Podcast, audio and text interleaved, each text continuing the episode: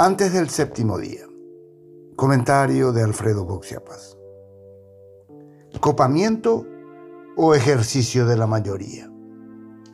Antes de la actual constitución, el Paraguay tenía un curioso sistema electoral llamado de mayoría con prima, copiado de la Italia fascista de Mussolini de 1923. El partido vencedor obtenía automáticamente dos tercios, 66% de las bancas parlamentarias, sin importar la diferencia con que haya ganado. El tercio restante era repartido entre los opositores de manera proporcional a sus votos. Nadie cuestionaba demasiado este esquema pues la ANR ganaba las farsas electorales del electronismo con alrededor del 90% de los sufragios. Esto necesitaba un parlamento con cierta, con cierta presencia opositora para mostrar al mundo. Y la oposición colaboracionista aceptaba con gusto participar con la condición de portarse bien. El dictador no mentía cuando sostenía que las elecciones eran tan limpias que hasta le regalamos votos a la oposición. Durante su largo gobierno, el Partido Colorado se adueñó de todos los espacios políticos y estatales. Aquello sí fue un copamiento absoluto. El poder omnímodo de Stroessner solo era comparable al de Gaspar de Francia y el de los dos López. Toda la función pública, hasta su última rendija, fue coloradizada.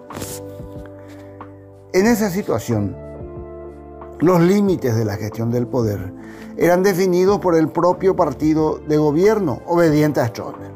Este determinaba hasta dónde era tolerable la crítica periodística.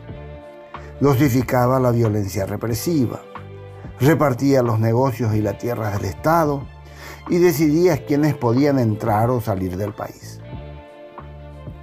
El autoritarismo solo era contenido por el remanente valiente de la prensa y la oposición por parte de la influyente Iglesia Católica y sobre todo por las voces del exterior.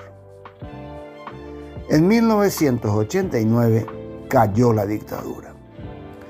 Ni el más delirante de los protagonistas de aquellos días podría imaginarse que más de tres décadas después, con democracia política y elecciones creíbles, volveríamos a hablar de copamiento, mayorías parlamentarias absolutas y opositores colaboracionistas.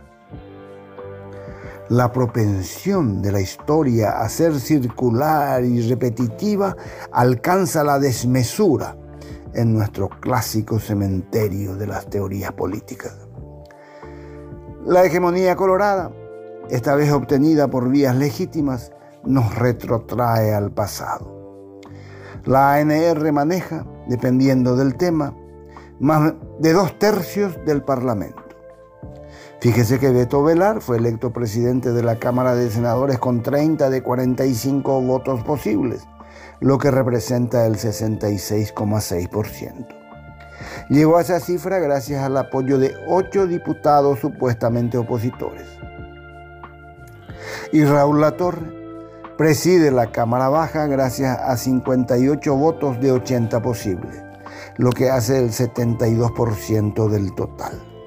También contó con el voto de 10 diputados eh, opositores. Ya lo ve, supremacía colorada reforzada con sufragios colaboracionistas, un reprise de lo vivido en dictadura, pero con las reglas de la democracia. ¿Cómo se llegó a este estado de cosas? La respuesta es compleja y merece reflexiones más amplias. Lo relevante es que, como era de esperar, el cartismo ha decidido hacer pleno uso de esa mayoría y eso tendrá consecuencias ominosas para nuestra débil institucionalidad democrática. Lo empezamos a ver en estos días. Todos los jueces y fiscales de la República saben a partir de ahora que su actuación será juzgada por un órgano, el jurado de enjuiciamiento que está presidido por el senador David Rivas, quien adora a Cartes y tiene problemas de lectura de textos simples. Quiero ver cuál de ellos arruina primero su carrera, investigando o castigando a algún amigo del patrón. Lo mismo en el Consejo de la Magistratura.